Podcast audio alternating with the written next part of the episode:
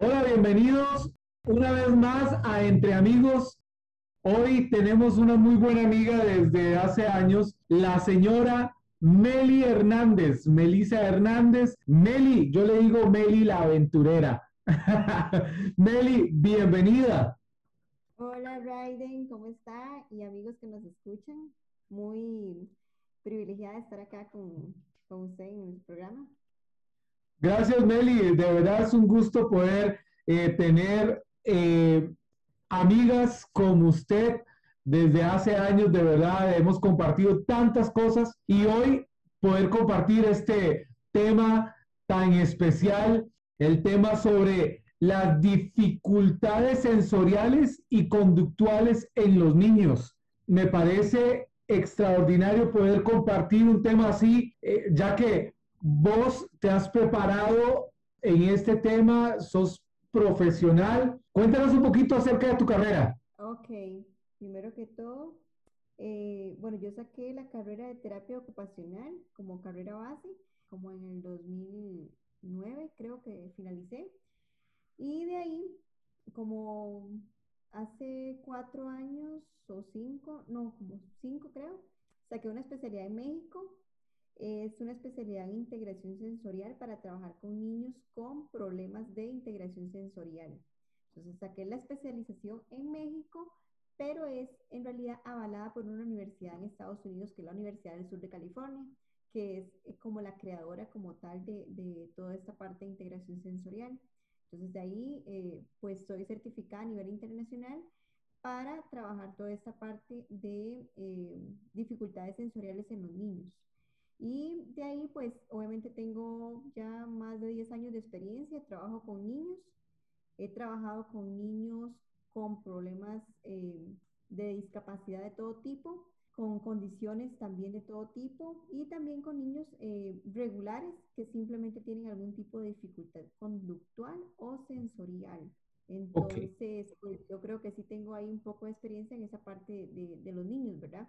Sí es importante también conocer un poquito acerca de mi carrera, porque no todo el mundo sabe, pues, qué es terapia ocupacional, ¿verdad? O sea, y tienden mucho a confundirlo con salud ocupacional. Entonces, es completamente, pues, otra cosa, ¿verdad? Tiene varias ramas, la parte de terapia ocupacional. Por ejemplo, yo estoy especializada en la parte de pediatría, es todo lo que tiene que ver con niños, pero también está la parte, por ejemplo, de salud ocupacional, bueno, de la parte laboral, por decirlo así, que trabaja muy en conjunto con la parte de prevención de riesgos de laborales, que trabaja en conjunto con el Departamento de Salud Ocupacional. Luego está la parte de terapia ocupacional enfocada en rehabilitación, que es, por ejemplo, los colegas que trabajan en el INSS, en el CENARE, que trabajan toda la parte de rehabilitación de habilidades en personas que han sufrido algún tipo de trauma. Y también está lo que es terapia ocupacional enfocado a la parte de adicciones, que son los colegas que trabajan en toda esta parte de, de, personas con adicciones a las drogas, al alcoholismo y toda esta parte. Y está eh, también la otra rama, que es eh, con adultos mayores, que también pues yo también trabajo medio tiempo con adultos mayores. Entonces ahí también está la parte de adultos mayores, que lo que trabaja básicamente es el mantenimiento de habilidades, ¿verdad? Porque en adulto mayor no se pretende como tal que adquiera nada, sino más bien que mantenga lo que tiene ya. Entonces, eso es como para conocer un poquitito lo que es terapia ocupacional, ¿verdad? Es una carrera enfocada en el área de la salud que ayuda pues a, que la persona sea independiente en todas sus áreas. Que lo conductual es lo que podemos ver normalmente en un niño, no se va a ver como tal una dificultad sensorial. Lo que vemos a simple vista es una conducta, porque es la forma de expresar ellos algo que les incomoda o algo que les molesta. Entonces, lo que vemos normalmente es la conducta. Entonces, ¿qué es las dificultades conductuales? Ok, más bien es más atrás, porque lo conductual tiene una causa, que esa causa es sensorial muchas veces.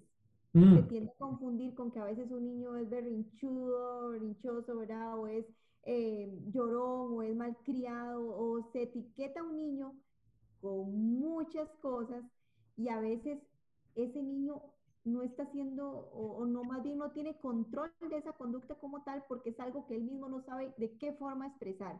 Ah. Pero es porque hay una alteración sensorial de fondo. Entonces, más bien hay que empezar hablando por las alteraciones sensoriales para poder entender la parte conductual. Entonces, ¿qué son las dificultades sensoriales? Ok, entonces por acá yo le vengo a preguntar a usted, o más bien que usted me diga, ¿cuáles son los sentidos o los que usted conoce normalmente, los, los sentidos que tenemos las personas? Pues bueno, dicen que son cinco, ¿verdad? O sea, no, no, no dicen, eso es lo que em, he estudiado y he sabido, digamos. Eh, está el oído, la vista, el olfato y el gusto y el tacto. Exactamente. Pero eh, pues hay una pirámide ahí donde los acomoda de forma diferente de acuerdo al desarrollo y a esos cinco que conocemos normalmente, que son los que nos enseñan, porque son los más fáciles, hay que agregarle dos más, que son de los más importantes, que es el sistema vestibular y el sistema propioceptivo. Ok, repítelo por favor. Sistema vestibular y sistema propioceptivo. Ok, acomodémonos eh, un poquito a nivel visual. Ok, en esa pirámide que explica muy bien, por ejemplo, los sentidos, eh, hay tres básicos, que es sistema táctil, sistema vestibular y sistema propioceptivo. Ok, para conocer un poquito o tener un poquito de, eh, de conocimiento o una imagen más amplia, el sistema táctil, los receptores se encuentran en la piel. Entonces, la piel, por medio del tacto, por medio de que los niños toquen o así, van a percibir ese estímulo táctil. Entonces, los receptores van a estar, o sea, en todo el cuerpo, en la piel. Eh, sistema propioceptivo, los receptores van a estar en músculos, articulaciones y tendones. Entonces, todos estos sistemas mandan información al cerebro que el cerebro tiene que procesar y producir respuestas. Es ahí, en esa producción de respuestas, cuando hay respuestas a veces inadecuadas, que el cerebro no procesa bien esos estímulos que recibe del ambiente y produce respuestas, pero no adecuadas. Entonces, ok, volvemos al sistema propioceptivo. Los receptores se encuentran en músculos y articulaciones. Le mandan información al cerebro, por ejemplo, de cómo está mi cuerpo en relación al espacio. Por ejemplo, un ejercicio facilísimo, usted puede cerrar sus ojos ahorita en este momento y usted perfectamente me puede describir cómo está su cuerpo ubicado en este momento en la silla, por ejemplo, sin necesidad de usted estarlo viendo. Entonces usted me puede decir, yo tengo las piernas flexionadas, tengo un pie sobre el otro, tengo la mano agarrando un lapicero. Entonces, sin necesidad de estarlo viendo, porque su sistema propioceptivo le está enviando información a su cerebro de cómo está su cuerpo, sin necesidad de usted estarlo viendo. Sus músculos, articulaciones, tendones le están enviando información al cerebro. Entonces, ahí somos conscientes de todo mi cuerpo. Ok, entonces, este sistema eh, pues va a regir, por decirlo así, lo que es la parte de la fuerza que uno va a ejercer en ciertas actividades. Por ejemplo, no es lo mismo agarrar un vaso, usted ve un vaso, usted sabe si está lleno o no está lleno, y usted más o menos ya calcula la fuerza con la que va a ir a agarrar ese vaso. Sabe que o poquita o mucha, de acuerdo si está lleno, si no está lleno, todo, ¿verdad? Por ejemplo, si usted va a lanzar una bola, se calcula la persona a cuánta distancia está, cuánto peso tiene esa bola, cómo es de grande, cómo es de pequeña, ¿verdad? Entonces yo calculo el peso con mi sistema propioceptivo. Le manda mm. información al cerebro, entonces el cerebro le manda otra respuesta que es, ok, tiene que lanzarlo despacito, suavecito o fuerte porque la persona está lejos, o, ¿verdad? Entonces todo eso es sistema propioceptivo. Es, por ejemplo, que si hay un espacio muy angosto, yo tengo una conciencia de mi cuerpo, yo sé si paso o no paso por ahí con solo verlo porque yo tengo una conciencia de mi cuerpo correcta y yo sé las dimensiones de mi cuerpo. Entonces, sistema propioceptivo es todo eso, ¿verdad? Entonces, todo el conocimiento, toda la información que mis músculos y articulaciones mandan al cerebro. Igual aquí también va la parte de la coordinación.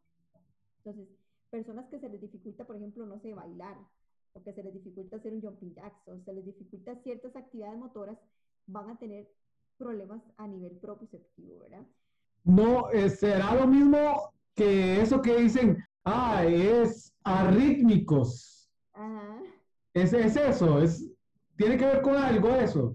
Que a veces la gente dice, es que tiene dos pies izquierdos. Ajá. O, no, no logra coordinar. Ok, entonces es eso, o sea, básicamente es que la persona tiene pobre conocimiento, pobre conciencia de su cuerpo. Entonces, hay que empezar trabajando un poquito más esa parte de conciencia corporal para que la persona pues tenga más conciencia de su cuerpo como, como, tal y sepa cómo moverlo, de qué forma, de qué magnitud, con qué fuerza, con qué velocidad, todo eso, ¿verdad? Entonces, todo eso es sistema, básicamente sistema proprioceptivo. Mucha gente cuando empieza a conocer un poco más de ese tema, se empieza a identificar con muchas cosas y empieza a descubrir cosas en sí mismo que a veces no conocían, ¿verdad? Eh, ok, eso en cuanto a sistema proprioceptivo. Es bastante amplio el tema del sistema proprioceptivo, pero vamos a pasar entonces al sistema vestibular. Sistema vestibular, su receptor se encuentra en el oído medio.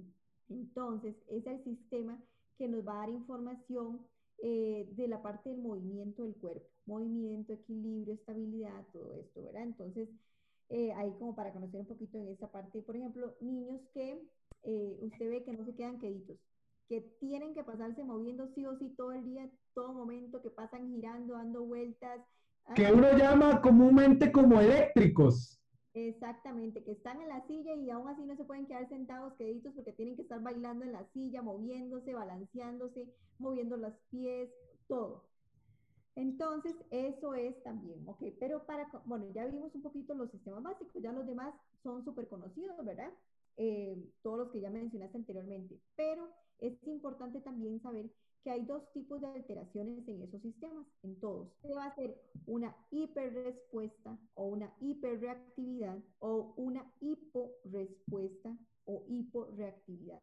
Para entender un poquito, una hiperrespuesta es que con poquito estímulo usted ya se altera. Entonces, por ejemplo, digamos que a nivel táctil, un niño que tenga una hiperrespuesta, una hipersensibilidad táctil, por ejemplo, eh, no puede ir a la playa y, tocar la arena porque llora, porque le estresa, porque le molesta, porque le incomoda. Entonces va a llorar, eh, se va a mostrar incómodo, no va a querer quitarse las chancletas, eh, no va a querer nada con arena, ¿verdad? O niños que no les gusta pues llenarse de nada, que las manos no estén llenas de nada, no tocan goma, no tocan pintura, no, inmediatamente ocupan irse a lavar las manos, inmediatamente. O niños que eh, por ejemplo, el tipo de ropa, que no soportan ponerse nada de mezclilla porque es muy duro, porque les lastima la piel, porque sienten, o las etiquetas les molesta, o algo muy socado, una media muy socada, el elástico les molesta. Hay niños que podrían identificarlo y podrían expresarlo, pero cuando hay un niño con una condición especial, hablemos de un niño con autismo o un niño que tenga alguna condición que no le permita eh, la parte de la comunicación verbal, eso se va a ver reflejado con una mala conducta. Entonces el niño, por ejemplo, eh, va a andar incómodo o llorón ese día en especial. Tal vez la mamá le puso un chorcito que le socaba mucho la cintura al elástico y tal vez andaba una etiqueta de la camisa y tal vez eh, ese día hizo mucho calor y había muchas cosas o condiciones ambientales que le estaban incomodando. Entonces ese niño, ese día ese niño anduvo irritable, lloró, gritaba por todo. Eh, estás describiendo a tal vez un niño de dos, tres años, pero ¿qué pasa con los bebés que no hablan eh, y solo lloran y lloran y lloran? Exactamente, o sea, estamos hablando de bebés que no hablan, pero hay también niños con condiciones, por ejemplo, eh, un trastorno espectro autista, nivel 3, son niños que aunque estén grandes no tienen comunicación verbal. Okay. Entonces, eh, este tipo de niños, por ejemplo, que ahora es muy común este tipo de trastornos eh, de autismo, ¿verdad? Este tipo de niños eh, no tienen comunicación verbal, entonces, pues aunque estén grandes, pueden mostrar malas conductas porque no saben que algo les incomoda, pero no saben qué es, no logran identificarlo en su cuerpo, pero les molesta. Entonces lo que hacen es eh, ese día anduvieron irritables, llorones, gritaban, eh, cualquier cosa, lo mínimo les molestaba, tiraban cosas, porque sabían o percibían en su cuerpo que algo les molesta, pero no logran identificar qué es o no logran expresarlo, ¿verdad? Entonces, ahí se ve, por ejemplo, que una alteración sensorial, por ejemplo, a nivel táctil, una hipersensibilidad, está generando conductas inapropiadas que uno puede decir, ay, esto hoy anda mal criadísimo, hoy ni le hablo, ni lo vuelvo a ver porque hoy anda insoportable, ¿verdad? O, o, lo castigan o le pegan o lo que sea porque anda llorón, irritable, pero el niño ni tan siquiera tiene la culpa de la conducta que está expresando Y es su forma de decir, esto me molesta, esto me incomoda, no puedo hoy con todo, porque su cerebro no está procesando esos estímulos. Mm. Entonces, ese niño ese día anduvo eh, mal, pues irritable y todo, ¿verdad? Pero era por una condición que él tenía de fondo que era sensorial. Entonces, ok, eso en cuanto, por ejemplo, una hipersensibilidad táctil. Puede haber una hiposensibilidad o hiporeactividad, ¿verdad? Que es más bien niños que andan tocando todo, que todo lo tienen que, que todo se quieren llenar, que todo quieren tocar, que andan apretando todo, ¿verdad? Entonces, ninguno de los dos extremos es el correcto, ni una hipersensibilidad ni una hiposensibilidad. La idea es que todos los sistemas estén en una línea media para funcionar correctamente, porque si hay alguna alteración en alguno de los sistemas, pues el niño no se va a poder concentrar hasta que ese sistema no esté regulado. Por eso es que entramos a trabajar los terapeutas ocupacionales para Ahí nosotros lo que hacemos es como enviar recomendaciones, una dieta sensorial, por ejemplo, que son actividades que pueden hacer en la casa con el niño para que el niño se regule. Entonces, por ejemplo, en esa área. Luego, sistema propioceptivo. Entonces, por ejemplo, niños que eh, pues son muy torpes, que usted ve que se pasan tropezando con todo, que pasan chocando con todo o que juegan muy brusco. Entonces dicen, es que ese chiquito no sabe jugar porque entonces a todo el mundo golpea, todo el mundo le pega, todo el mundo...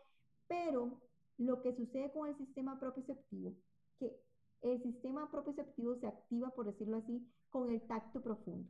Entonces, tacto profundo, sistema táctil es tacto superficial, sistema propioceptivo es tacto profundo. Entonces, ya activar los músculos.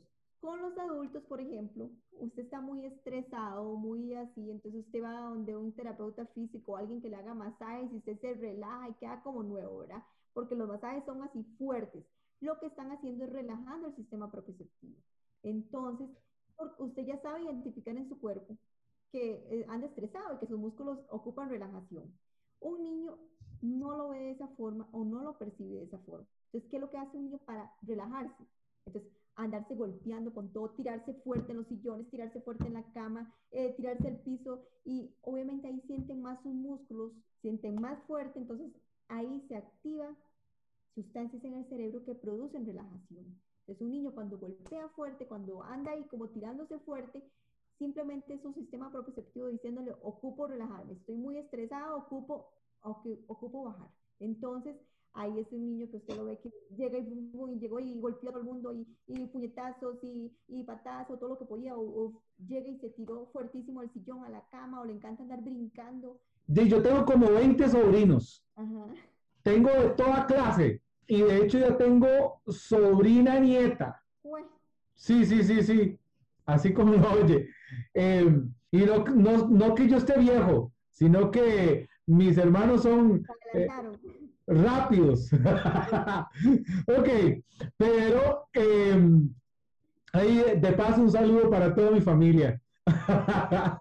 pero bueno, em, quiero, quiero ver, digamos, eh, muchas veces eh, las mamás, yo he escuchado eh, mis cuñadas, mis cuñadas, mi hermana incluso, que dice, ah, es que está jugando así porque eh, está viendo muchas faulas de golpes, de, de manazos, de guerra, de esto y del otro. ¿Puede ser que eso sea así?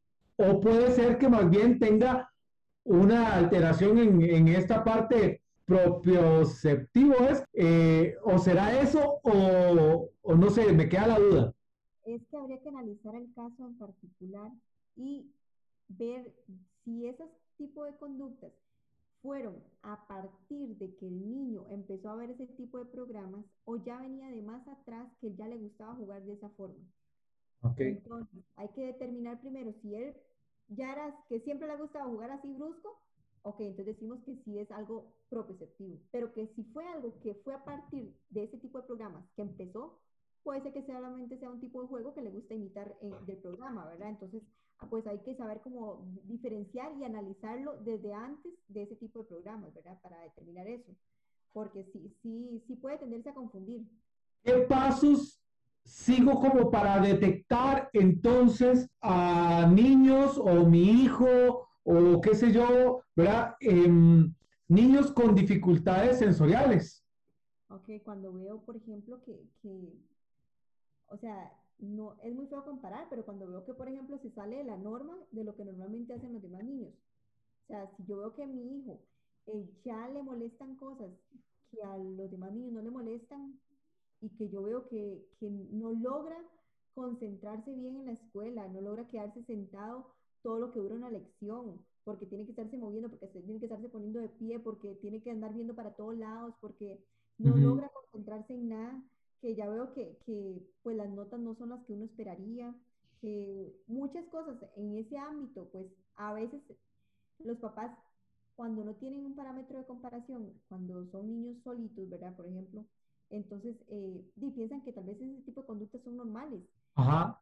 Cuando ya entran a la parte ya de escolarización, cuando ya entran a la escuela, que ya les empiezan a mandar eh, recados las maestras, ¿verdad? Que no, se, no terminó los trabajos, que no se quedó sentado, que, que en los recreos golpeó a tal compañero, que em, ese tipo de conductas que no logró eh, eh, trabajar con goma o con pinturas porque no le gustó llenarse que ese tipo de conductas, cuando ya empiezan notas, llegar notas a la casa de ese tipo de, de, de, situaciones, entonces ahí es cuando, por ejemplo, usted ya enciende la lucecita de alerta y ve que, que, pues algo no anda bien, ¿verdad? Porque si me mandaron una nota de que eh, no logra terminar los trabajos, eh, que no logra que trabajar con, con, con cosas, texturas que, que, le molestan ciertas actividades, ¿verdad? Entonces, que juega muy brusco, que en todos los recreos golpea a los compañeros, que, que le gusta jugar de patadas, de manos, de, de, todo ese tipo de cosas, ¿verdad? Entonces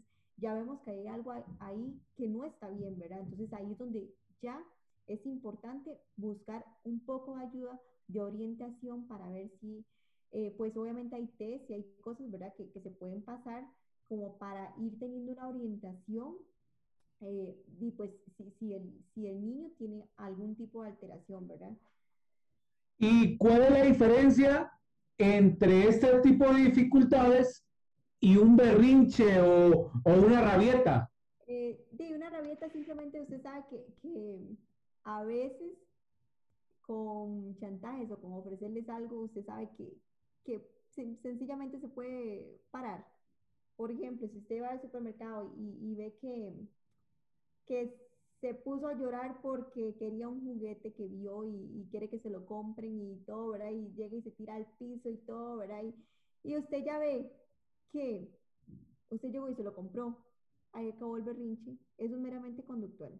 Simplemente ahí fue el chiquito que sabe manipular perfectamente a la mamá y la mamá que se deja manipular para que no llevarse un show, ¿verdad? Y que no la no la vean raro ni nada y que el chiquito no lo haga ahí el espectáculo enfrente de todo el mundo, entonces lo complace. Entonces vemos que ahí, por ejemplo, es meramente conductual.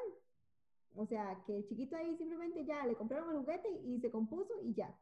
Pero, por ejemplo, un niño que tiene una alteración sensorial, o sea, si entra en una crisis sensorial, con nada se va a calmar así usted le ofrezca el cielo y la tierra.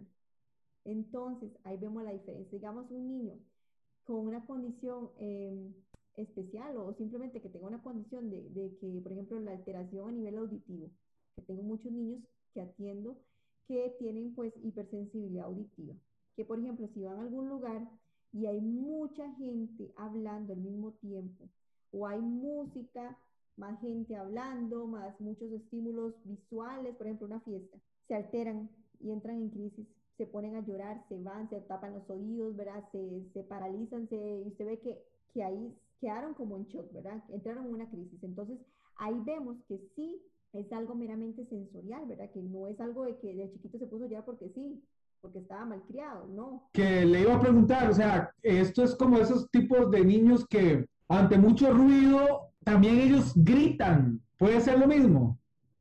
¿Gritan en qué sentido?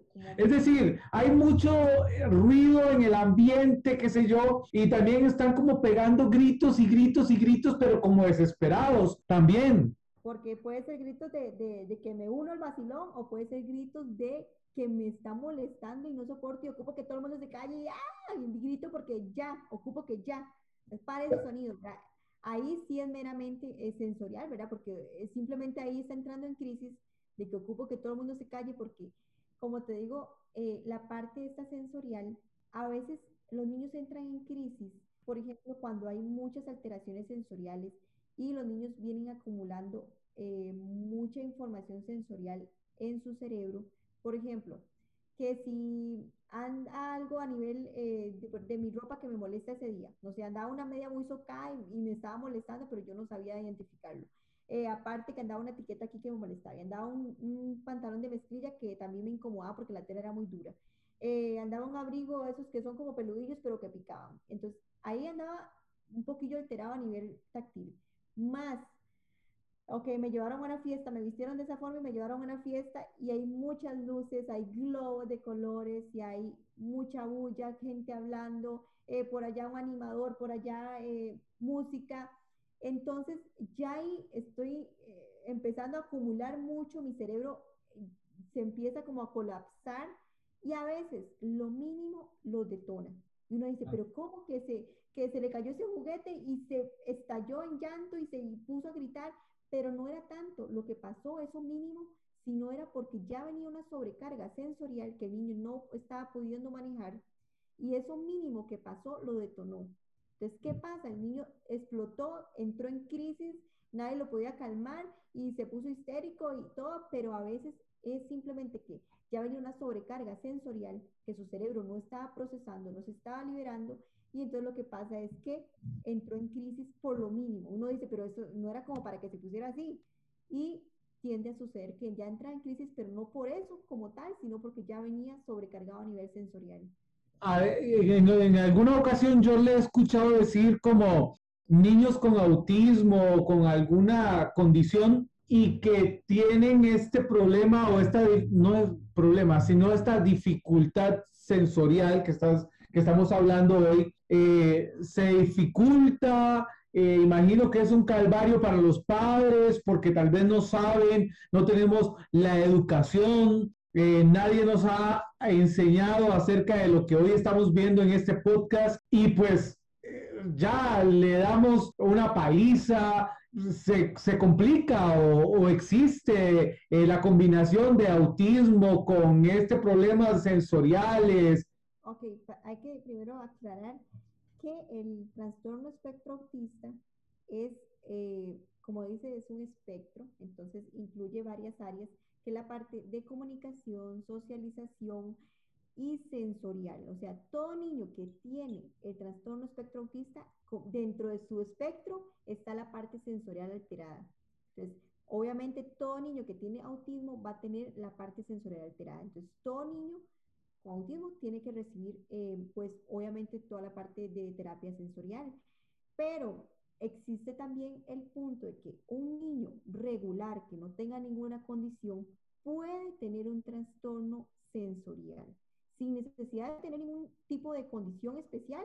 Perfectamente a un niño regular le puede molestar en gran manera la parte táctil o le puede molestar en gran manera Ah, por ejemplo, no hemos hablado de la parte de alimentación, que es muy importante, que ahorita se están dando muchos trastornos de alimentación, que nosotros también trabajamos eso dentro de la parte sensorial.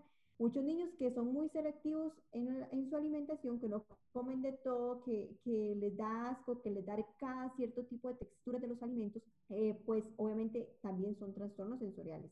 Entonces, niños que, que no les gusta eh, las texturas con grumos, un, un, puré que tenga grumos o un fresco que tenga eh, pedacitos de, fruta o ciertas, eh, no le gustan las frutas para nada, ni las verduras, ni, ni para qué. O sea, niños que tengan selectividad alimenticia, entra dentro de toda esa parte de trastorno sensorial. Entonces, puede ser un niño regular que no tenga ninguna condición de nada, pero que tenga selectividad alimenticia.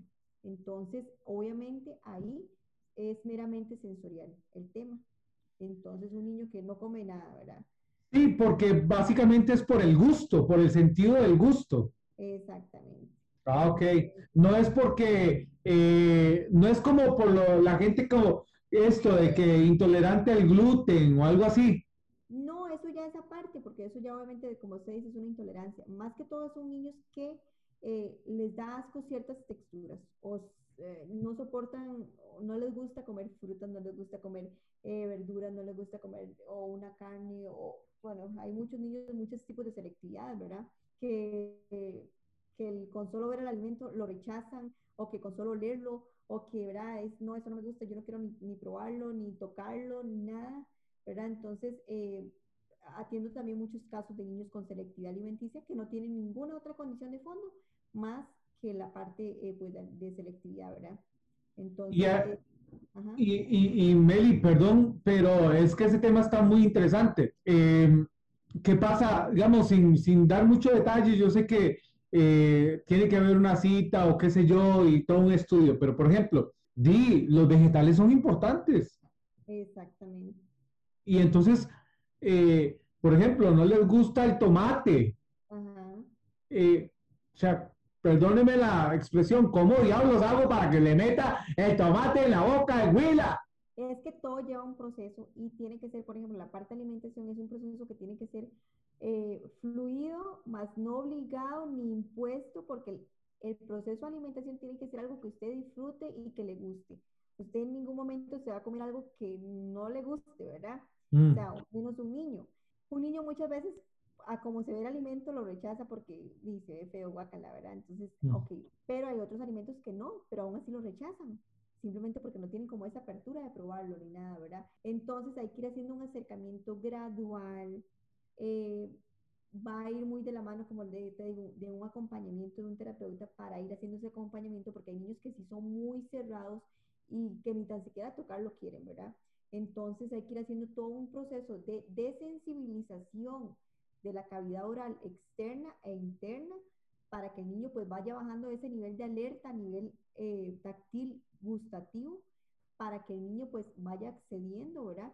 A, eh, pues por ejemplo, eh, ir probando, ir, ¿verdad? Aunque sea tocando con la lengua, con los labios, ¿verdad? Hay que ir haciendo un acercamiento muy gradual que no sea eh, pues obligado ni que sea algo que, que, que, el niño siente como una tortura que me están dando a probar algo, no.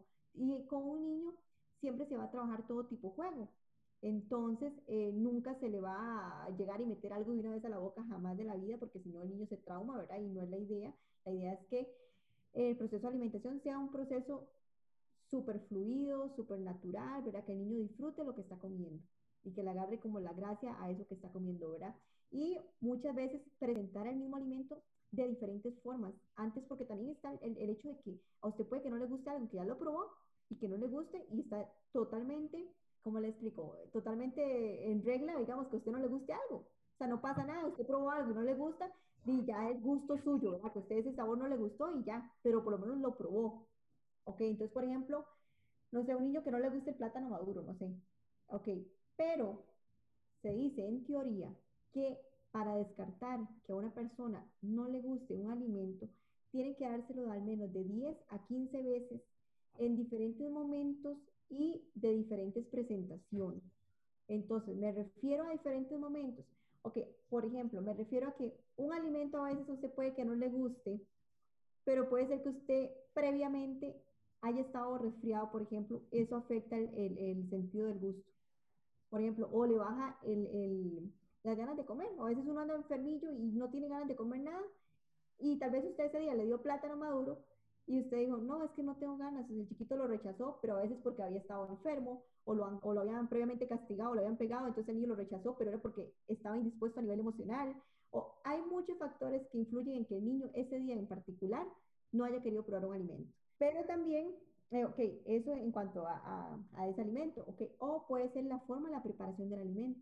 Puede ser que, ok, ese plátano maduro no me gustó por la textura de, que estaba frito, pero tal vez se lo podemos dar otro día eh, asado, otro día sancochado, otro día de diferentes formas para determinar que definitivamente ese alimento no le gusta. Ok, para avanzar un poquito más, ¿cómo ayudar a mi hijo?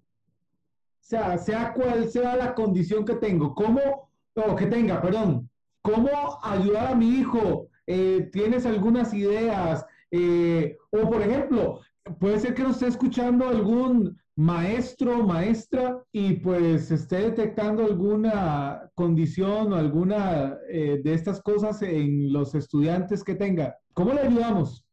Ok, principalmente es que cada caso es muy eh, particular, no se puede generalizar porque todos los niños pues son diferentes y pueden presentar diferentes tipos de alteraciones y no se puede dar como una receta para todos por igual.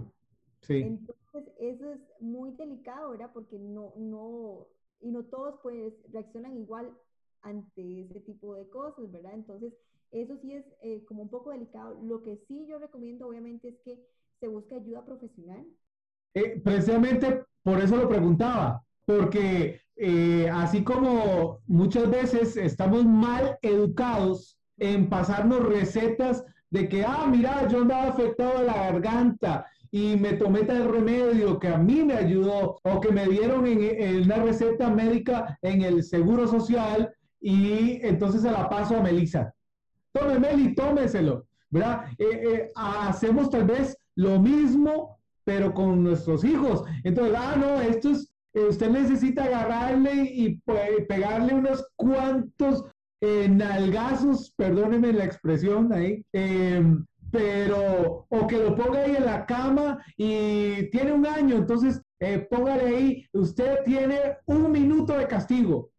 Mm. ¿Verdad? O sea, entonces eh, le recetamos lo mismo a todo el mundo. No, o sea, no hay una fórmula. Eh, hay que buscar profesionales como usted que se han preparado, que saben de este tema eh, y, pues, por supuesto, le van a ayudar, ¿verdad?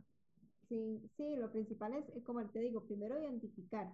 O sea, lo primero es que usted como mamá, como papá, tenga la capacidad de la sensibilidad de ver algo que no está bien, que le está alterando su vida cotidiana, que no lo está dejando ser él mismo o, fluir normalmente con sus compañeritos o con su familia, ¿verdad? Porque eh, tiene que ser diferente en algo. Pues cuando usted ve que hay ciertas alertas, ah, entonces ahí usted dice, ok, ya sé que el área de terapia ocupacional enfocado propiamente en especialidad de integración sensorial trabaja eso, entonces, ok, voy a buscar orientación, voy a buscar una evaluación por ejemplo, si es, si es algún profesor o algo así que me dice que mira, que tengo algún caso de un niño o varios casos de niños así, así, eh, por ejemplo, yo tengo un perfil sensorial que eh, yo eventualmente, si, si fuera el caso que me va a referir el niño, así yo se lo paso y el, el, profesor le pasa el perfil sensorial, que son como una serie de preguntas, como para ir eh, encaminando hacia dónde está el niño pues teniendo dificultades sensoriales, ¿verdad? Pero sí va muy importante la ayuda profesional porque no se puede tratar a todos los niños por igual, ni darle la, como usted dice, la misma receta para todos porque todos son, pues todos tienen sus cosas muy particulares, ¿verdad? Entonces no se puede, como te digo, cuando van a, a evaluación conmigo, yo hago todo el proceso de evaluación y luego entrego un informe con recomendaciones. Ahí va una dieta sensorial que son actividades o juegos o cosas que los papás pueden implementar con los niños para que el niño se regule, para que el niño funcione adecuadamente y también recomendaciones para la escuela, que es muy importante porque es su segundo hogar, ¿verdad? La escuela. Entonces, recomendaciones para las maestras para que sepan cómo manejar este tipo de casos de los niños, ¿verdad? Cuando hay algún tipo de alteración o para que no se generen esos tipos de alteraciones eh, para prevenirlos, ¿verdad? Entonces, todo eso es una serie de recomendaciones, pero van a ir muy enfocados específicamente a lo que tiene el niño.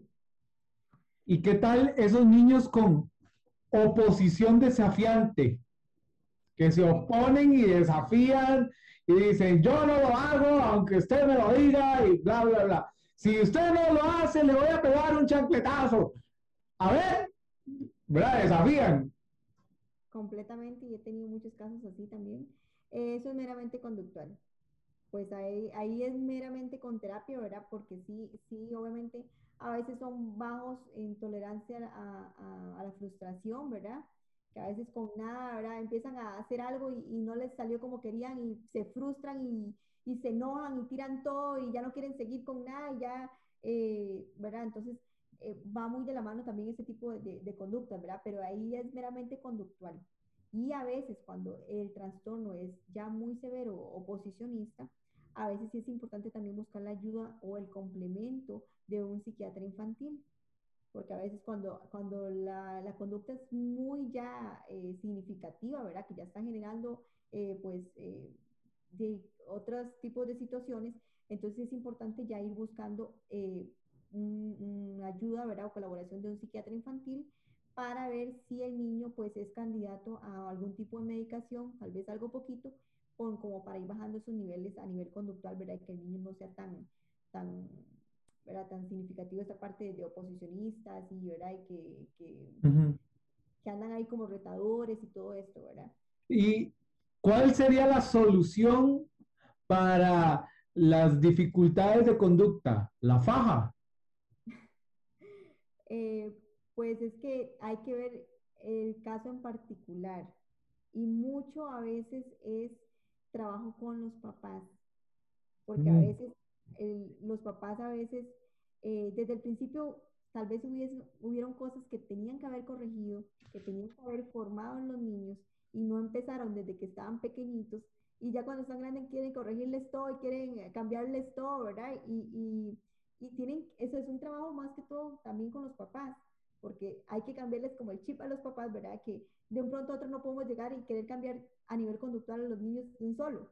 Eso era un trabajo que teníamos que haber hecho de forma gradual desde que se empezaron a ver ciertas conductas en los niños.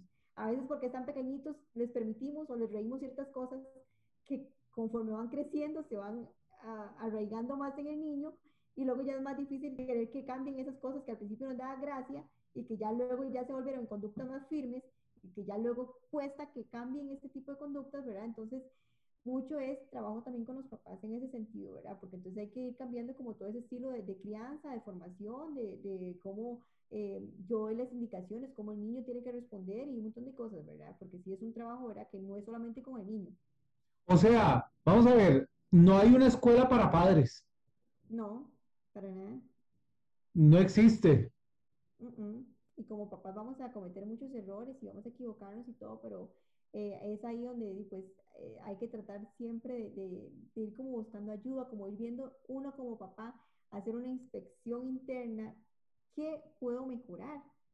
A veces queremos que el niño mejore en muchas cosas, pero a veces uno como papá también necesita mejorar en muchas cosas que a veces los niños ven el ejemplo en uno y, y tienden a imitar las conductas de uno. Es una vez, ¿por qué este grita para todo? Y tal vez uno como papá pasa gritando para todo también. Mm. Entonces, eh, uno a veces que, pero no grite, pero no, ¿y, ¿y, qué? Y uno les está gritando. Entonces, hay cosas que eh, mucho es trabajo con los papás, ¿verdad? Que hay que ir, pues, eh, cambiando muchas cosas para que los niños cambien realmente también. Qué interesante, ¿verdad? Sí, completamente. Qué interesante, Meli, porque, mira, recibimos tanto tiempo, formación académica para enfrentarnos laboralmente, eh, recibimos formación para conducir un carro, bueno, algunos, eh, y hay hasta un examen y tal vez en algunos lugares dan alguna preparación para el prematrimonio, para llevar el matrimonio ahí, más o menos, pero para papás, o sea, ¿cómo hay un vacío? Creo que se va aprendiendo en el camino muchas cosas y, no hay una escuela como tal, como dice usted, o sea, ahí conforme a como le salga al niño, así se tiene que ir aprendiendo esa forma de, de, de, de pues irlo criando, ¿verdad? Pero como te digo, o sea, mucho como el niño se vaya formando es mucho el ejemplo que le den los papás. O sea... Bueno, gracias a Dios existen profesionales como usted que le pueden dar algún tipo de consejo, de ideas eh, y le pueden guiar también a los padres. Eh, Meli, ¿cómo la contactamos a usted? ¿Cómo eh, el papá, la mamá, el tío, la tía, el maestro, la maestra que nos está escuchando, le pueden contactar para ah, que les arreglen el mosquito, dicen, o para que le ayuden con el problema, con el terremoto eh, o con el hijo que pues tenemos. Eh, sí, bueno, tengo página en Facebook que se llama Terapia Ocupacional de Heredia. Eh, yo atiendo en consultorio privado. Es un centro de terapias especializadas, se llama terapéutica. Eh, ahí atendemos, eh, somos diferentes tipos de terapeutas, hay terapia ocupacional, terapia de lenguaje, psicología, nutrición, terapia física, de todo, bueno, hay de todo un poco. estamos en San Francisco Heredia, 400 metros norte de la Escuela de San Francisco, ahí cerquita del Molo Oxígeno. Y también pueden contactarme al teléfono 8825-7452, que ahí sería el WhatsApp para sacar, por, por decirlo así, una cita o para cualquier consulta. 8825-7452. Ok, perfecto. ¿Y en Facebook cómo aparecen? Eh, terapia ocupacional Heredia. Meli.hernández87 ¿Sí? arroba yahoo.es. Perfecto. Entonces, Meli, eh, yo sé que el tiempo es oro y el tiempo se va volando. Eh, quisiera, digamos, algunas recomendaciones finales para toda la gente que nos está escuchando. Bueno, principalmente, pues como papás, eh, mantener la calma con los niños, ¿verdad? No descargar muchas veces enojos de otras situaciones o eh, a veces cansancio del trabajo y muchas cosas, ¿verdad? Con los niños. A veces hay que ponernos en el lugar de ellos, también es importante, eh, pues mantener la calma y si vemos, o sea, no regañarlos ni tampoco pegarles por todo, ¿verdad? Son niños y los niños pues eh, son eléctricos muchas veces y muchas veces un niño se mueve porque es parte de su naturaleza, ¿verdad? Entonces hay que también entender eso ni tampoco eh, pretender tener niños, ¿verdad? Ahí estáticos que no se muevan y que sean quietitos y que no hagan nada, ¿verdad? Todos los niños pues eh, son inquietos en cierto modo. Cuando ya algo se sale de la norma, que ya vemos que no es lo que normalmente hacen los niños, entonces pues como papás también tener esa sensibilidad de poder identificar y no tanto identificar, sino también pues, buscar la ayuda adecuada y correcta para que los niños, pues entre más, a más temprana edad se busque ayuda, mejor el resultado va a tener un niño. Entonces, si usted empieza ya a ver o a identificar conductas o alteraciones sensoriales desde que el niño tiene dos, tres años, no dejar pasar los años para buscar ayuda, porque entre más temprano se busque ayuda, es más fácil trabajar a un niño. Cuando un niño, por, por toda la parte de la plasticidad neural, ¿verdad? El cerebro, que entre más vayan avanzando los años, esa plasticidad neural, por decirlo así, el cerebro es como una plasticina, que es más moldeable cuando están pequeñitos. Cuando ya van haciéndose más grandes, más adultos, esa plasticidad neural, por decirlo así, la plasticina, por decirlo así, se va poniendo más durilla y cuesta más moldearla. Entonces, es importantísimo que si usted como papá o mamá empiezan a detectar ciertas cosas que no son las correctas, empezar a buscar ayuda apenas usted eh, logra identificar ese tipo de conductas, ¿verdad? Porque va a ser más fácilmente que, que el niño pues avance y eh, pues eh, funcione de una forma mejor, ¿verdad? Entonces, como recomendación principal, o sea, buscar ayuda apenas usted crea que tiene algún tipo de alteración, ¿verdad? Es lo principal. No dejar pasar tiempo. Perfecto. Yo imagino que el tema se hace un poquito más amplio cuando eh, dejamos pasar o ya estamos un poquito grandes y tenemos algún tipo de estas dificultades sensoriales que tal vez, eh, tal vez eso está más en boga, en boga ahorita, pero antes no se, no se hablaba nada de eso, nada, solo de que le mandaban recados, el cuaderno de recados de la escuela estaba pero full, estaba llenísimo, ¿verdad? Y, y, hasta la maestra le agarraba de las orejas a uno, eh, pero, eh, y la mamá, ¿verdad? O sea, eh, pellizco para acá, pellizco para allá, ¿verdad? Y espérese que llegamos a la casa, ¿verdad? Pero bueno, ya algunos crecimos defectuosos, así.